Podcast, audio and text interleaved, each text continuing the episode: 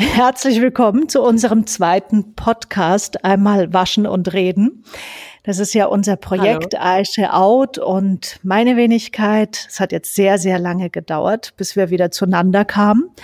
Aber da kam vieles zusammen, so ein, ja, von 0 auf 100 Start ja. für uns beide aus der, aus dem Lockdown heraus. Wie ist es dir gegangen im Lockdown, Aische?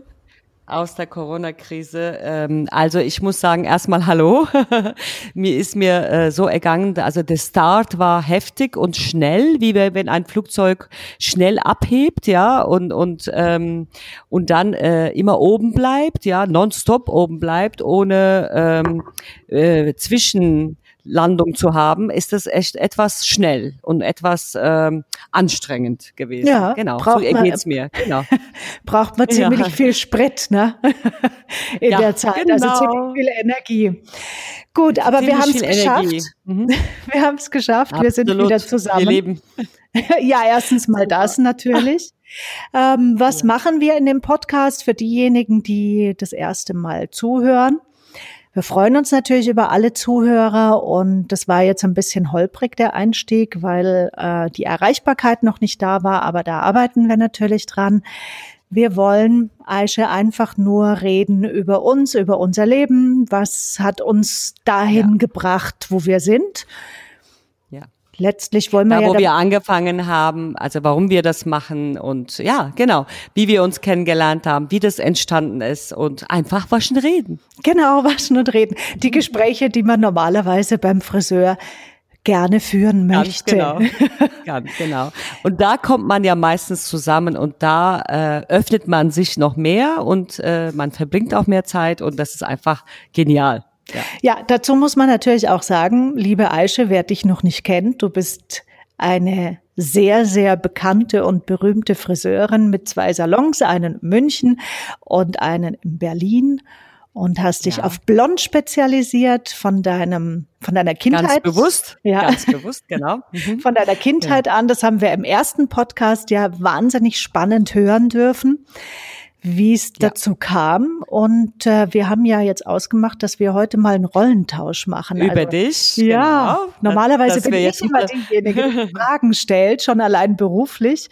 als Moderatorin. Aber ich werde das heute Liebe einfach Birgit, mal das muss man heute andersrum machen. Also ich bin, ich bin sehr, sehr neugierig, auch mehr, viel mehr über dich zu erfahren, auch für unsere Zuhörer, auch dich vorstellen. Und ähm, dass es eine interessante Person hinter dieser Moderation steckt, ja, und und äh, auch die haben eine Geschichte, du natürlich, ja. Und da bin ich sehr neugierig und sehr ähm, interessiert, auch für unsere Zuhörer, etwas über dich kennenzulernen über dich, also dich mal äh, paar Sachen zu fragen. Ich hoffe, dass ich die richtigen Fragen stelle. Ja. Na, du leg los, du kannst mir jede Frage stellen. Ob ich sie dann beantworte, werden wir sehen. Ist das freiwillig, meinst du? Ja. genau. Okay, nicht ohne meine Anwalt sozusagen. Ja, genau. Also liebe, liebe Birgit, wir haben uns ja kennengelernt in äh, HSE. Da waren wir Frischlinge, meine Schwester und ich, und äh, du warst dann unser Coach. Und ähm, wir haben viel von dir gelernt und ähm, wir dachten, wir sind großartig, wir können schon reden, wir können schon alles machen, aber nachdem wir unter deinem Fittischen, unter deinem Geduld, unter deinem Wissen gekommen sind, dann wussten wir, mh, wir müssen sehr, sehr viel lernen. Mich würde es interessieren, wie lange machst du das schon? Wie lange arbeitest du als Coach? Als Coach arbeite ich schon sehr lange ungefähr, ja, doch so lange wie ich äh, selbstständig bin. Das sind jetzt 14 Jahre. Mhm. Damit habe ich angefangen, als ich mich selbstständig gemacht habe, nachdem ich bei Cartier sehr, sehr viel gelernt habe und auch, mhm. ich war früher auch im Einzelhandel und mittleres Management habe ich gemacht bei Cartier. Oh, da gibt's, da könnten wir eine Stunde drüber reden, mindestens, was ich da an spannenden Geschichten erlebt habe. Aber wow. irgendwann kommst du ja mal an den Punkt in deinem Leben, wo du sagst, jetzt habe ich doch viel gelernt, ich möchte es einfach weitergeben. Und äh, ja, da muss ich sagen, da habe ich mich so sehr in der Mitte gefühlt, ähm, dabei mein okay. Wissen weiterzugeben. Scheint auch von meinem Vater weitergegeben worden zu sein, der ja Lehrer ist oder war. Ah, ein sehr, sehr, sehr guter Pädagoge. Der hat heute noch einen riesen Fanclub. Seine Schüler von damals, okay. die besuchen ihn, die haben jetzt schon Enkelkinder. Also der äh, ja. konnte das wohl sehr gut. Ja, also ich, mich, mich würde es interessieren, also weil es muss schon ein bisschen in der Familie liegen. Also wenn du sagst, mein Vater ist schon Lehrer und mhm. und äh, oder beruflich Lehrer und hat eine pädagogische ähm, Gabe, sage ich mal, zu jemandem was beizubringen. Und als Coach muss man ja noch sensibilierter arbeiten. Das heißt, von dir muss man ja was annehmen und und da musst du schon Fanclub haben oder oder die Begabung haben, die du Menschen das weitergeben kannst, ja, mit deiner Energie, mit deiner Wissen von Cartier und äh, von allgemein, was du so machst, ja. Und das ist echt eine super Sache. Also ich finde, es äh, muss man da Gabe haben oder kann man das lernen? Ja. Also ich sage ja immer, man kann vieles lernen, fast alles, aber wenn du eine Gabe hast, dann hilft das schon sehr. Und äh, die brauchst du da musst du eine gewisse Einfühlsamkeit haben und äh, auch ein Durchsetzungsvermögen. Man muss ein bisschen krasser sein als alle anderen. Also wenn du eine normale Geschichte erzählst und du die einfach nur so in einem, also nur mal als Beispiel, in einer Tonlage erzählst, dann merkt mhm. sich das kein Mensch. Und wenn du jemandem was mhm. beibringen musst, möchtest oder musst, dann musst du einfach auch heftige Beispiele bringen können und du musst einfach auch sofort erkennen können, mit wem habe ich es zu tun. Und das mhm. ist was, das kann man. Ja, und mhm. das kann, ich glaube nicht, dass du das mit 20 hätte ich das niemals gekonnt. Das ist einfach eine mhm. Lebenserfahrung, weil ich so viel auch schon erlebt habe, so viele Menschen auch schon erlebt habe, die es letztlich einfacher machen, mein Gegenüber sofort zu ergreifen. Wie, wo packe ich den? Wie motiviere ich den Menschen? Und wie finde ich das Besondere an ihm heraus? Was du ja vorhin auch gesagt hast, wir dachten schon, wir sind großartig. Mhm. Ähm, das ist was ganz anderes. Ihr seid großartig. Und meine Aufgabe ist es eben genau das, euch beizubringen, dass ihr großartig seid oder dass meine Klienten großartig sind, meine Schüler großartig sind und dass sie genau das ausleben. Also es ist so ja. wie so eine so eine äh, Perle, die du in jedem Menschen findest und die musst du ja. zum Strahlen bringen. So kann man sich das so in etwa vorstellen. Das ist, das ist eine super, also das, das ist faszinierend, weil, weil du sagtest ja auch, dein Vater ist ja eine super Pädagoge. Mhm. Also da muss man schon als Gabe auch einen Schüler zu entdecken und, und äh, aus ihm das Beste herauszuholen. Also dieses ungeschliffene Diamant, wie du sagst, ja. Und, und das mitzuschleifen und den Weg zu geben, das ist einfach eine gute Sache. Du hast es als Coach genutzt und dein Vater als Lehrer. Aber dennoch, meine Frage ist jetzt, jetzt wird's spannend. Oh, ja. So viele Leute kenne ich, äh, die Coach werden wollen. Und, und so viele Leute kenne ich, die einfach ähm, Geht das einfach so ohne Lebenserfahrung, wie du sagst, dass, dass sie die Coach werden? Weil jeder will damit jetzt irgendwie zur Zeit, ist es so Trend geworden, jeder will damit Geld verdienen. Muss man wirklich, kann man das äh, auf Wochenenden, Seminaren das lernen oder muss man wirklich so, wenn man gut wird, ist man jeder Friseur ist ja auch nicht guter Friseur. Das heißt, wenn du deinen Beruf liebst, wenn du die Menschen kennst, wenn du, geht das so einfach so, dass man das so, was, was denkst du denn darüber? Also, das ist, ähm, Ja, das ist natürlich ja. eine sehr, sehr spannende Frage, weil ich sehe ja auch ja. immer, wer alles jetzt coacht und genau. äh, wundere mich, Verzeihung, äh, Du kannst es sicherlich in einem Wochenendkurs lernen, was man halt so an Motivation, dann gibt es diese neurolinguistische Programmierung und all dieses mhm. Handwerkszeug. Aber Letztlich ist es genauso wie mit jedem Handwerk. Das kennst du aus deinem Friseurhandwerk. Je länger ja. du es machst, desto besser bist ja. du. Die Erfahrung macht den Unterschied. Und wenn du eine Erfahrung hast, kannst du es einfach besser weitergeben. Also äh, viele wollen das machen. Das ist so ein Modeberuf und das ist für mich manchmal ganz schwierig, weil es gibt ja so Berufe, Geworden, ne? die, ja, genau. die jeder macht. Also wenn du gar nichts mehr kannst, dann wirst genau. du entweder Schmuckdesigner, Moderator ja. oder Coach. Ja. Ich ja. mache Schmuckdesign, ich bin Moderatorin und ich bin Coach.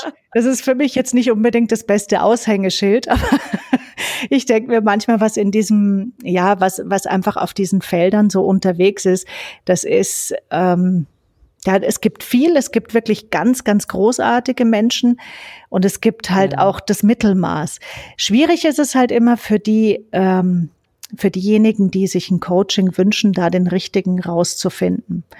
Also das, genau. Äh, weil Für den passenden, ne? Ja, den passenden. Die, mhm. Ist wie mit einem Frauenarzt, das ist wie mit einem Friseur im Prinzip. Ne? Mit allem, mit Ja. allem eigentlich. Ne? Das ist so, also der Anwalt, der Friseur, der, der Arzt und der Berater oder Coach, da muss man, dafür gibt's ja so und so viele Millionen Menschen auf der Welt, äh, da kann man den passenden finden. Ne? Ob man dann damit Erfolg hat, ist wieder eine andere Sache.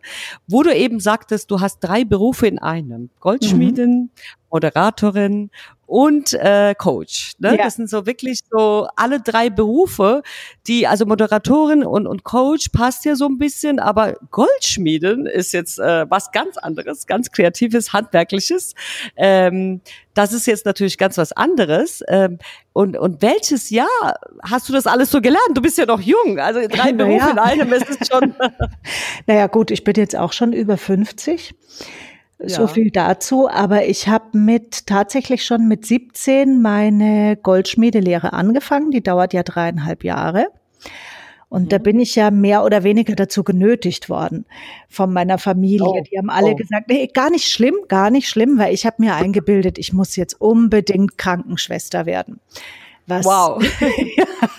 ja, weil das war, ich wollte Heute wärst du Trendsetter, heute Krankenschwester in der Covid-Zeit. ist Ja, schon- ja, oh, ich bin so froh, dass ich das nicht gemacht habe, weil ich ja, sehe, wo das hinführt. Aber das war einfach äh, zum einen natürlich so, schon ein bisschen medizinisches Interesse, aber ich wollte unbedingt von zu Hause weg. Ich wollte selbstständig werden und äh, da gab es in Ebersberg das Krankenhaus, wo ich wirklich auch schon angemeldet war zur Schwesternschule, gab es so ein Schwesternwohnheim. Und das hat mir, das hatte mir so gefallen, dass ich dann da alleine wohnen kann, endlich, ohne meine Eltern. Und äh, wobei die ja lieb sind. Also ich wollte einfach nur selbstständig sein. Und dann hat in letzter Sekunde ein äh, äh, Lehrer von mir gesagt, Mensch, da gibt's eine, eine Lehrstelle als Goldschmiedin, das wäre was für dich, das wäre doch viel besser. Und damals, das war Ende der Hat er dein 80er, Talent entdeckt? Mhm. ja, das war zum Glück hatte ich äh, eine Schule, eine Ausbildung in der Schule, die sehr kreativ war. Wir konnten da wirklich sehr kreativ sein und da hat man das Talent offensichtlich erkannt. Erkannt, ja, genau. Und, Und- äh, somit äh, damals Ende der 80er Jahre war Goldschmied der Modeberuf, da eine Lehrstelle zu bekommen, das war besser als ein Sechser im Lotto. Und das habe ich geschafft. Das habe ich dem Lehrer zu verdanken und auch meine Eltern, die da hinterher waren. So, also Also ganz kurz, ja super, dass es Eltern äh, zwingen zu einem, ein bisschen zu ihrem Glück teilweise. Ne? Das ist so, meine Eltern haben mich damals auch gezwungen, Friseur zu werden. Tatsächlich? Und, und das war auch mein Glück, genau. Ja, ich hab, äh, wollte nie, ich wollte Journalisten werden und äh, Welt, die Welt reisen. Aber meine Eltern haben gesagt, du musst eine Lehre machen und das ist wichtig, Handwerk. Handwerk kannst du überall mitnehmen, dafür kannst du arbeiten und äh, oder arbeiten lassen. Und äh, das ist eine große Kunst. Das ist wie eine Schmuck in deiner Tasche, wo du überall mitnehmen kannst. Das war so damalige Zeit. Aber wo bist du geboren, liebe Birgit, und, äh, und aufgewachsen? War das in der Nähe von Ebersberg oder? oder? Ähm, n- ja, da bin ich, das ist ein ganz kleines Dorf gewesen. Haslach heißt das. Oh. Ist, in ist so südöstlich von München. Und äh, ich war aber Also auch Münchnerin so. Ja, ich bin in Schwabing geboren, tatsächlich. Also das ist ja dann eigentlich schon eher eine ganz große Seltenheit, weil jeder denkt, ach, wenn du in München geboren bist, dann sind die Eltern irgendwie Zugereiste oder so. Was Denkt man. tatsächlich so ist, mein Vater kommt ja aus Polen, meine Mutter äh, aus Würzburg. Also die, meine Großeltern aus Würzburg. Meine Mutter ist auch schon in München geboren worden.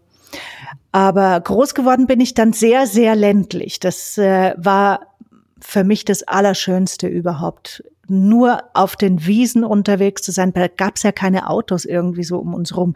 Das war ein Haus, drumrum Wiesen und Wald und Fantasie und ach, der Bauer nebenan, da war ich am allerliebsten. Ich war fast nur im Kuhstall und bei den Hühnern und das hat mir alles sehr, sehr gut gefallen. Was natürlich auch so ein bisschen die Fantasie prägt ne, und das Kreative schon auch anregen kann. Absolut, so bin ich ja auch aufgewachsen auf dem Land, also wirklich so richtig behütet und und da ist man irgendwie als Kind noch Kind, ne? Da man kann äh, geistige freien äh, Trend, also Kreativität rauslassen und und körperlich auch. Man muss selber denken und selber kreieren und selber machen. Und da da war da- damals war die Möglichkeiten da, ne? Also da bist du so ein bayerisches Mädchen dann oder so. Ja, ich so kann auch richtig äh, platt oberbayerisch sprechen. Wirklich? Ja, das, also wirklich den Slang, das hätte ich schon drauf. Ich gebe jetzt kein Beispiel, weil das kann ich auf Knopfdruck nicht. Aber sobald mich jemand bei mir zu Hause, wenn ich da bin, meine Eltern leben da ja immer noch, auf bayerisch anspricht, dann antworte ich auch so. Das ist ganz ja, normal. Wahnsinn. Also das. Das ist so. ja. Das ist tatsächlich so wie nach Hause kommen, weil ich habe ja, ich, ich als Ausländerin, ja, bin ja nicht in Deutschland aufgewachsen und da gab's halt schon diese Dialekte, Schwäbisch, äh, Bayerisch und Hessisch und ähm, da hatte ich auch eine Freundin aus Hessen, wir sind immer auf ihrem Land gekommen, da hat sie wirklich wie Geborgenheit, ist das so? Mhm. Ähm, da hat man sofort die Sprache, hat sie mit ihren Eltern ganz was anderes gesprochen. Ich habe gesagt, hoppla hopp, äh, du redest nicht mehr Deutsch. Und äh, das war dann sehr schwierig für mich zu verstehen, weil ich habe ja nur Deutsch gelernt. Ich habe ja keine Akzente oder, oder keine Dialekten gelernt. Und ich dachte, die sprechen ganz andere Sprache und nicht Deutsch, aber das war auch Deutsch. Und das war echt lustig. Aber schön, aber so wie ich dich kenne, liebe Birgit, du mhm. redest sowas von Hochdeutsch und, und so gut. Und dann ähm, Hast du schon als Kind wirklich dir überlegt, Bühne, Kamera, äh, dir, dir Teleshopping, was du jetzt auch machst äh, bei HSE, hast du dir das als Kind vorgestellt, so zu werden oder so?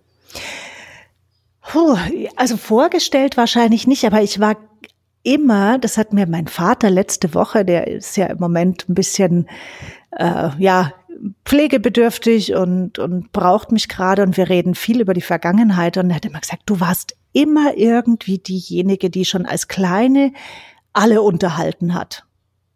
Wow. Das war offensichtlich, ich habe das gar nicht so wahrgenommen, aber meine Mutter hat dann auch gesagt, ja, du warst schon als Baby, wenn alle gelacht haben über deine Grimassen, dann warst du im siebten Himmel, dann ging es dir am besten. Also ich war schon irgendwie so ein bisschen ich würde jetzt nicht sagen der Clown, aber ich habe nie so von der großen Bühne geträumt. Das war nicht mein mein Wunsch. Was es mir natürlich leichter macht, noch mal ganz kurz auch zu dem Hochdeutsch, da mein Vater ja, ja Lehrer war, hat er uns ah. zweisprachig aufge äh, erzogen. und zwar Hochdeutsch und wir durften auch Bayerisch sprechen. Ich sage immer, ich bin zweisprachig groß geworden. Sehr gut.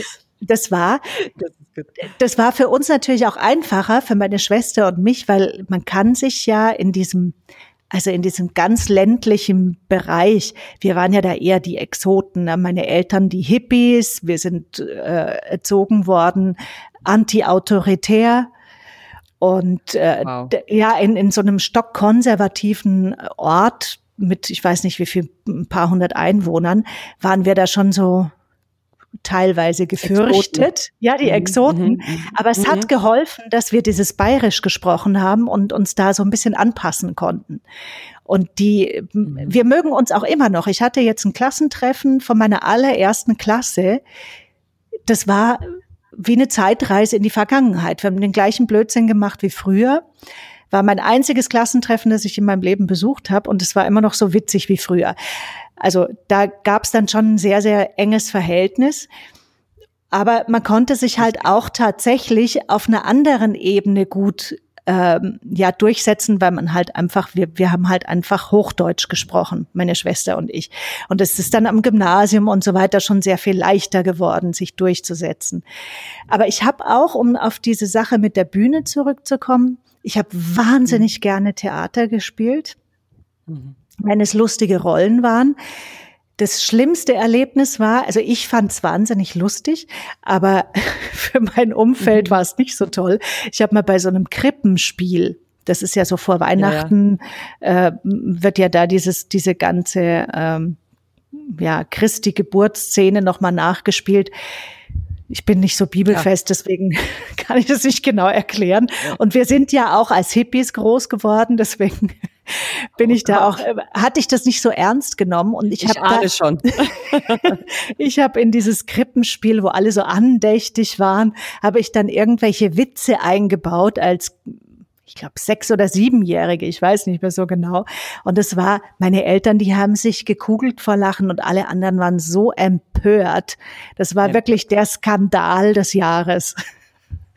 das glaube ich. Das ja. ist in der, in der katholischen Kirche oder überhaupt, äh, ich kenne es auch schon, dass das alles wird so ernst genommen. Aber du als natürlich äh, Kind und, und äh, ja, und deine Eltern, also ich, ich finde es sehr witzig, aber kann man auch Feinde machen in der Beziehung.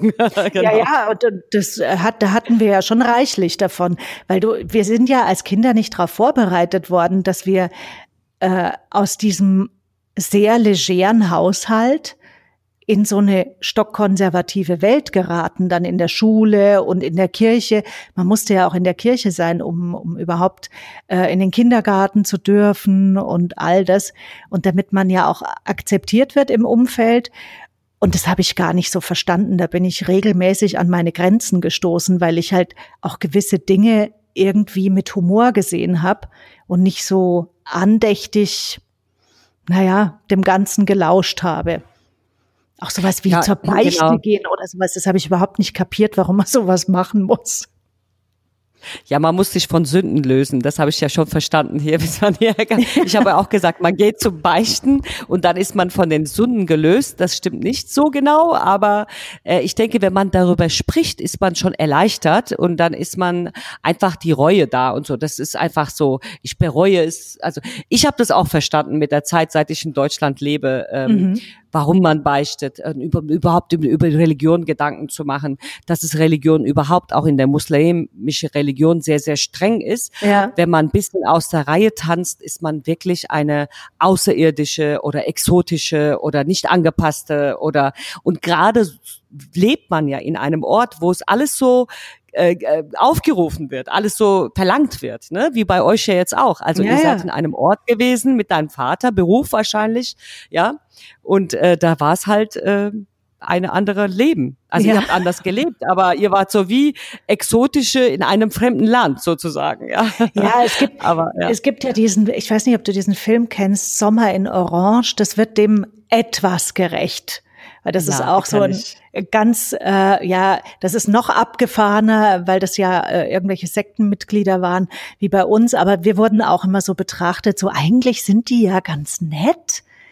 Ja. Aber hm, ob wir die jetzt akzeptieren sollen oder nicht, wir wissen es nicht. Da gab es ta tatsächlich auch Kinder, die durften nicht mit uns spielen, weil mein Vater bei der SPD war. Das war ein Sozi, das war völlig verrufen. Also das ging gar nicht.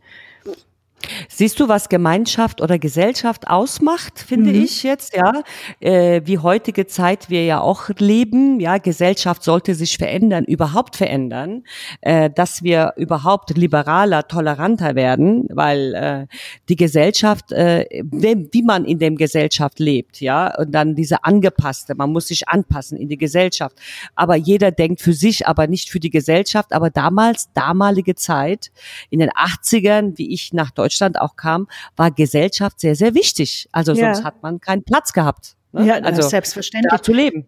Ja. Naja, wenn du mal schaust, was jetzt ja auch im Moment gerade passiert auf der Welt, dass man endlich mal wieder auch darüber spricht, dass man äh, diverser werden muss und dass der Mensch zählt und weder das Geschlecht noch die Hautfarbe oder auch die Religion das ist so tragisch, dass man da überhaupt noch drüber sprechen muss, weil das war auch eine Botschaft, die ich so gelernt habe. Also das war nicht dogmatisch bei uns zu Hause, sondern meine Eltern haben uns das vorgelebt, dass man den Menschen sieht und mhm. nicht das, was drumrum ist. Also nicht seinen Körper, ob der jetzt nun schön ist oder hässlich, das ist ja eine Sache, das ist sowieso Geschmackssache.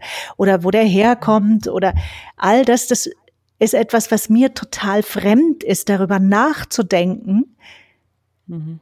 Was die Hülle Aha. ausmacht, ob ich, ob jetzt jemand schwarz ist oder ob der schwul ist oder lesbisch oder Mann, Frau, ganz egal. Das interessiert mich, hat mich noch nie wirklich interessiert. Mich interessiert der Mensch, das, was ihn ausmacht.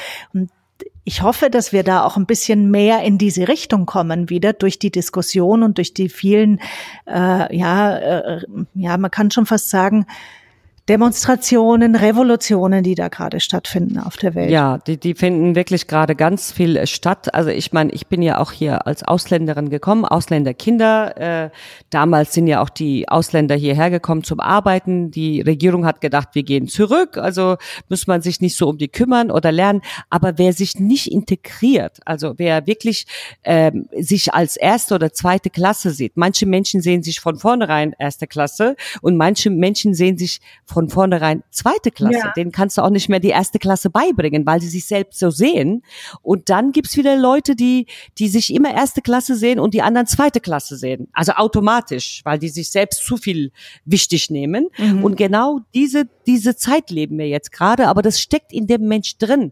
Das war schon immer da in den Menschen. Wir wünschen uns natürlich eine bessere Welt, friedliche Welt, aber es ist halt, wie wir jetzt gerade erleben, Covid-19 und dann wieder diese, diese äh, Diskussionen, jetzt wieder Rassendiskussionen und so. Wo führt das uns hin? Das weiß ich jetzt auch nicht, aber das ist eine lange Debatte. Das lassen wir jetzt mal beiseite. Aber es ist echt äh, drüber nachzudenken, die Menschen einfach mal so zu nehmen, wie sie sind und, und einfach, wenn die nichts können, was du kannst, bring einfach denen das bei, was du auch kannst. Also siehst du, so, ja, ja, völlig ja. richtig. Aber auch da diesen Ansatz, den du gerade gebracht hast, ne, dass sich manche Menschen als zweitklassig betrachten, das erlebe ich ganz oft, wenn ich mit Menschen zusammenarbeite, die dann sagen, ja, aber ich kann mich doch nicht einfach toll finden. Warum mhm, eigentlich genau. nicht? Warum und die nicht? halten genau. sich dann immer gleich, aber da bin ich doch äh, ein Psychopath und ein Narzisst. Genau. Wenn aber, du ein Narzisst wärst, wärst du nicht bei mir. da würdest mhm. du dich sowieso schon für groß, so großartig halten, dass du keine Beratung holst. Das mhm. ist auch etwas, was äh, kulturell behaft, also wirklich auch von, von unserer Kultur her geprägt wurde, dass man sich nicht selber loben darf und solche Dinge. Da bin ich ein totaler Gegner davon. Ich sage immer, lob dich selbst, sonst lobt dich keiner. Man muss sich doch selber cool finden das, wir haben vorhin vor der, bevor wir die Aufnahme begonnen haben, ja gesagt, jeder sollte die erste Vorsitzende oder der erste Vorsitzende vom eigenen Fanclub sein. Du hast es noch mal ein bisschen anders ausgedrückt, aber darauf läuft's ja hinaus. Denn wenn du damit genau. zufrieden bist, wenn du dich selber toll findest, dann kannst du auch andere toll finden. Genau. Erstmal musst du, also wenn du andere, ist, ist ja meine These auch, ja, wenn du andere kritisierst, fängst du dich an, selber zu kritisieren. Das sind alles deine Defizite. Oder wenn du dich selber nicht toll findest, eine gesunde Selbstbewusstsein heutzutage braucht jeder Mensch. Und wie du sagst, wenn die Le Le Menschen sagen, oh, ich kann mich doch selber nicht toll finden, ja, warum nicht? Also das heißt ja nicht, dass du, dass du schlecht bist, sondern es wurde nicht beigebracht oder es wurde genau. immer schlecht angesehen. Es, ich denke, es wurde nicht im Haushalt beigebracht. Also oder jemand hat sich selbst zu sehr selbst so beigebracht und sieht sich Nummer eins und die anderen Nummer zwei. Und das geht auch in andere Richtungen. Mhm. Also von allen Sorten haben wir sehr viel auf dieser Welt. Die anderen brauchen Hilfe, andersrum. Die anderen brauchen Hilfe, andersrum. Also das heißt, die, die Selbstlobende brauchen müssen ein bisschen auf den Teppich kommen und die anderen anderen brauchen einfach mehr Selbstvertrauen und Selbstliebe. Ne? Also das ist so Selbstbewusstsein. Selbstliebe haben die, sonst wären sie nicht bei dir. Das ist, ja. die wollen schon was lernen.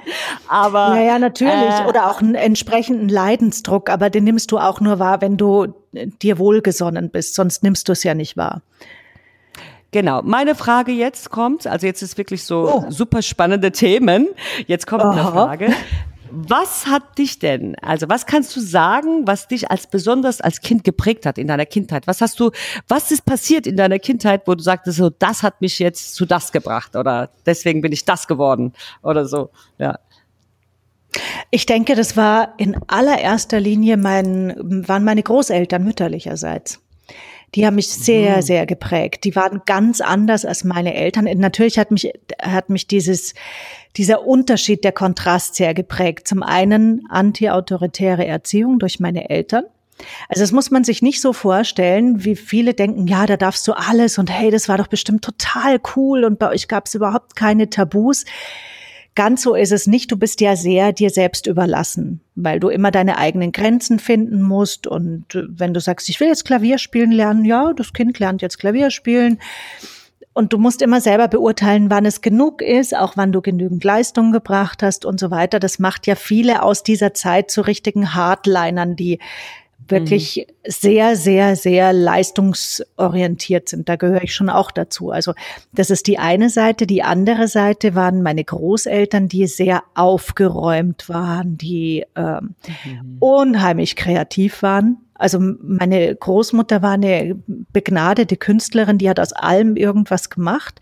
Und mein Großvater war der, also das war der Wahnsinn, dieser Mensch. Der hat mich enorm geprägt. Ich bin ihm auch glücklicherweise sehr, sehr ähnlich. Mein Freund sagt manchmal, wenn ich ihm zu ähnlich werde, dann sagt er immer Richard. Weil mein Großvater hieß Richard der war so wahnsinnig verrückt. Der hat äh, aus allem einen Witz gemacht. Der hat sehr, sehr schwer gehabt in seinem Leben, sicherlich. Aber der war auch verrückt nach äh, Flugzeugen und alles, was mit der Luftfahrt zu tun hat. Das habe ich ja auch von ihm geerbt. Deswegen habe ich ja auch äh, meine PPL gemacht. Und äh, wenn ich ein Flugzeug am Himmel sehe oder nur dieses Knattern höre, dann kann ich mich auf nichts anderes mehr konzentrieren. Das, äh, also das hat mich sehr, sehr geprägt, muss ich sagen. Ja, so wie ich das jetzt hier raushöre, der Großvater, der ist geflogen auch, ne? Also weil nee, der hat, der konnte gar nicht selber fliegen. Der hat nur, der ist immer mitgeflogen und der fand äh, so eine Zeppelin-Fahrt toll, war aber selber kein Pilot. Ah, daher kommt deine Flugzeugliebe und du fliegst ja auch eben, habe ich erfahren, du ja. fliegst äh, Maschinen und ich finde das großartig, fantastisch, wie man so eine Maschine hochbringt. Das ist wahrscheinlich wie Autofahren auch, aber dennoch muss man sehr viel Theorie lernen, sehr viel Technik lernen und äh, das als Frau finde ich das etwas phänomenal. Also es ist eine Bewunderungs, also ich bewundere das. Das ist wirklich großartig, wenn man als als Maschine hochkriegt irgendwie so. Ja, ist, äh, also es ist nicht ja. ganz so leicht wie Autofahren. Ja. und es ist auch äh, sehr viel anspruchsvoller und das macht es ja auch so interessant, weil du musst in dem Moment, in dem du fliegst, 100 Prozent im Hier und Jetzt sein.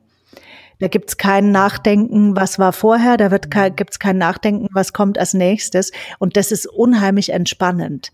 So so an so viel Anspannung, abschalten. wie du hast, aber du kannst mhm. total abschalten, weil alles andere spielt in dem Moment überhaupt keine Rolle. Du musst mhm. fliegen und du musst dich total konzentrieren. Also es gibt nicht so den Moment, natürlich guckst du auch mal raus und genießt, wie die Welt von oben aussieht und diese Freiheit und so. Aber es ist eigentlich in der Hauptsache äh, sehr viel Kopfarbeit, Konzentration und dieses Gespür für die Aerodynamik. Das ist das, was mich auch sehr, sehr anmacht, weil du ja mit dieser Luftmasse immer irgendwie äh, arbeiten musst. Ja, Dagegen, dafür, spannend. die ist manchmal für dich, die ist manchmal gegen dich und du musst dann eben entsprechend ähm, ja, dagegen oder damit ja. arbeiten. Je nachdem, dass du ja. halt in der Luft bleibst, ne? Die Balance zu finden, ne? Ja, das ja. ist, dass du dann, ob du, ob du den Balance jetzt gegen, aber das ist wie bei mir wahrscheinlich Tauchen, wenn ich unter Wasser bin, äh, das gibt, da gibt's auch nicht äh, nachzudenken. Entweder, entweder konzentrierst du dich, aber das kann dein Leben kosten, weil mit der Luftdruck, mit, mit äh, Tarieren, mit runtergehen, mit Atmen und du kannst nicht stoppen zu atmen, einfach so, sondern du musst weiter atmen. Das ist auch eine wirklich Konzentrationssache, ist wahrscheinlich, ich spiele spiele dann mit Strömungen, mhm. mit Wasser und, und du wahrscheinlich in der Luft. Also ja. haben wir wieder was gemeinsam. Ja, das ist, und ich könnte das nie, also ich habe gerne so geschnorchelt und so, auch mal auf den Malediven, das fand ich ganz spannend, aber ich mit dem Kopf unter Wasser und so weit unter Wasser, das würde mir jetzt wirklich, ähm, ich möchte nicht sagen Angst machen, aber da, da fühle ich mich nicht so hingezogen das in der Luft, du hast völlig recht, das ist ja auch eine Masse, ne, mit der du entsprechend musst mhm. mit den Strömungen arbeiten und so, das ist eher meins. Also ich, das bewundere ich total, wenn man so abtauchen kann. Ja, aber das ist wirklich das Gleiche äh, wie Menschen. Ich, ich habe Höhenangst, ja, und deswegen mhm. Fliegen ist für mich, glaube ich, äh, ich kann nicht mal in eine Aufzug steigen, die über 20 äh, Stockwerke ist. Da kriege ich schon Panik, ja. Und ähm, wahrscheinlich dieses Loslassen, du kannst mehr in der Luft und loslassen und ich kann mehr unter Wasser loslassen. Und das ist einfach dieses äh, anderes, anders kämpfen. Das heißt, ich kämpfe gegen Strömungen, gegen Wasserstärke und du kämpfst gegen Luft und Strömungen auch. Aber das ist so eine Sportart in dem Beruf, die wir machen jetzt gerade, mhm. du mit Menschen beschäftigt, Coach und ähm, und das ist so eine besonderes Abschalten, denke ich mal. Ja, ja, also auf jeden Fall. Das ist äh, wahrscheinlich eine Gegenzug für unseren Beruf, dass wir uns so ein bisschen rauskicken können, weil wir ähm, ja mit einem anderen Konzentration, äh, Ausgleich, Balance, ja sozusagen. Keine mhm. Ahnung, wie man das so beschreiben kann. Aber ich komme ganz kurz nochmal auf deine Großeltern zurück, ah. was mich so interessiert. Mhm.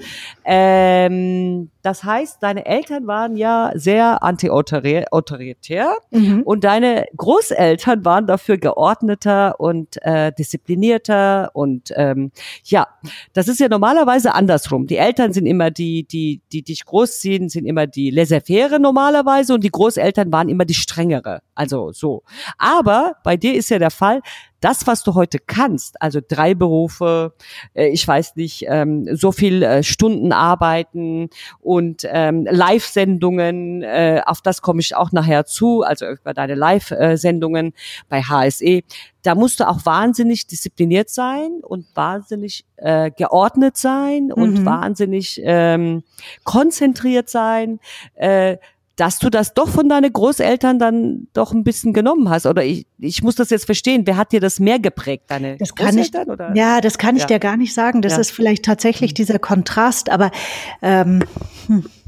Das ist echt eine gute Frage, weil ich da auch immer so ein bisschen äh, drüber nachdenke, wie, wie kommt das jetzt eigentlich? Weil im Kopf ist ja bei mir immer totales Chaos.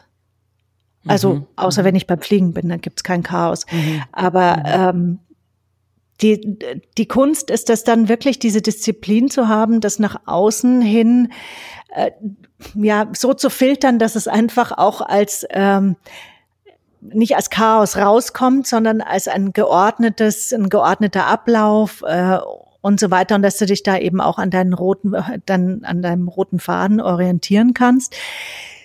Also ich bin mir ziemlich sicher, ich habe das von meinen Eltern weil die so ah, undiszipliniert sind und mich das so wahnsinnig, das hat mich so furchtbar genervt, mhm. dass ich es einfach anders wollte. Und die ja, andere, weil du von deinen Großeltern ähm, die Gabe oder die, die Erbe von deinen Großeltern bekommen hast und deine Eltern waren genau das Gegenteil. genau. Ja, also ja, es wird, es wird, ja. es wird das Zusammenspiel sein letztlich. Und ja. was natürlich auch ja. dazu gehört, ist diese, äh, was ich ja vorhin schon mal anklingen ließ, dieses, tja, Anti-Autoritäre, dass dir als Kind, wo du überhaupt nicht weißt, du kannst ja gar nicht beurteilen, wann ist es genug, wann hast du genug Leistung gebracht. Weil du ja, ja auch. Die Eltern müssen Verantwortung die übernehmen. Die müssten jetzt genau, mal, die müssten, die, das habe ich ihnen auch lange vorgeworfen, faire oder unfairerweise, das, da bin ich mir auch noch nicht so eins drüber, aber ähm, dass sie nicht mir gesagt haben, so, hier ist mal eine Grenze, das ist alles mhm. gut, was du gemacht hast. Es ist genug. Du kannst jetzt loslassen. Und das ist dein Programm, das sich natürlich als Erwachsener hast du das immer noch, ne? dass du nicht weißt, wann du genügend geleistet hast. Da muss immer irgendjemand oder irgendetwas da sein, das eine Richtschnur bringt. Da ist jetzt genug, jetzt hast du genug geleistet, das ist okay. Und dadurch wird man sehr diszipliniert. Da hat natürlich auch meine, haben sämtliche Ausbilder auch noch ihr, äh, ihr ihr Zutun gehabt. Ich hatte einen sehr strengen Lehrmeister in der Goldschmiedeausbildung, also wahnsinnig mhm. streng. Das hat mir aber gut getan, muss ich ganz ehrlich sagen. Mhm. Und, also doch die Strenge. Mhm. Und dann auch natürlich auch äh, die Arbeit für Cartier. Das äh, war auch sehr, sehr streng. Das sind Franzosen, die sind ganz anders als wir Deutschen. Das sind sehr rigide. Mhm. Und da hast du einfach eine ganz andere Disziplin, die dir auf der anderen Seite zulässt, im Kopf des Chaos einfach leben zu lassen. Mhm. Also mhm. ich ja. weiß nicht, ob man das so verstehen kann. Ja, ich kann das so verstehen, weil ich habe das so von meinem ähm, Ex-Freund, das äh, will ich mal ganz kurz auf diese Disziplin dazu kommen. Mhm. Ähm, der hat seinen Sohn sehr, sehr streng erzogen und dann immer Kinder, die sein, also seine Freunde von dem Kind, ja, waren, waren nicht so streng erzogen.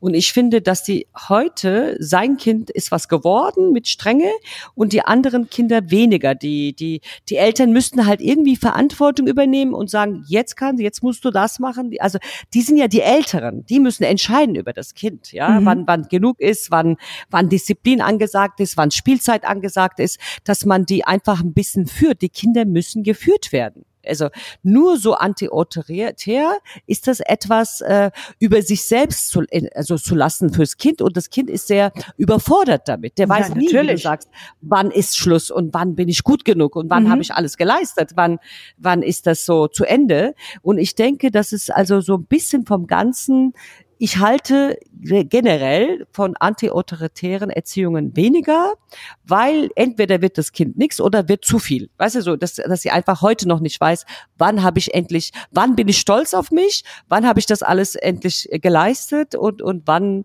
ähm, ist es zu Ende, wann bin ich gut genug oder so. Also das, das ist ja, gehört zum Erziehung dazu, wenn man Kinder bekommt, denke ich. Und das hast du mhm. gut von deiner Großeltern, du hast zum Glück andere Seite auch gehabt kennenzulernen, dass du viel auch von denen genommen hast. Also dachte ich so, ja, das ist jetzt meine These. genau. Aber du hast ja. von beiden was bekommen. Du hast Glück gehabt von beiden Eltern von, und das finde ich großartig, das, was du heute kannst. So, liebe Birgit, es war so schön, aber ich merke, ich habe noch so viele Fragen an dich. Es macht so Spaß, aber ich glaube, wir sollten jetzt langsam aufhören und das für die nächsten Stunden aufheben. Was meinst ja, stimmt. du? Ja, klar, man braucht ja heutzutage einen sogenannten Cliffhanger. Du weißt sicher, was es ist. Nö. Das, das, das ist so wie ein Appetithappen, dass man weiß, oh, das nächste ah. Mal kommt dies und jenes. Ja, aber das ist doch ein sehr schöner Schlusssatz, dass wir damit das nächste Mal weitermachen. Genau, da freue ich mich auch jetzt schon darüber. Also wie gesagt, ähm, ich habe sehr viele Fragen noch an dich. Ähm, also wir haben ja gesagt, wir wollen noch irgendwann noch paar andere dazu holen, aber bis wir mit uns fertig sind, haben wir noch lange Stunden und äh, freue ich mich auch drauf. und äh, natürlich äh, wünsche ich den Zuhörern ähm, alles Gute und hört schön zu und äh, waschen reden. Bis zum nächsten Mal, liebe Birgit. Bis dann. Tschüss.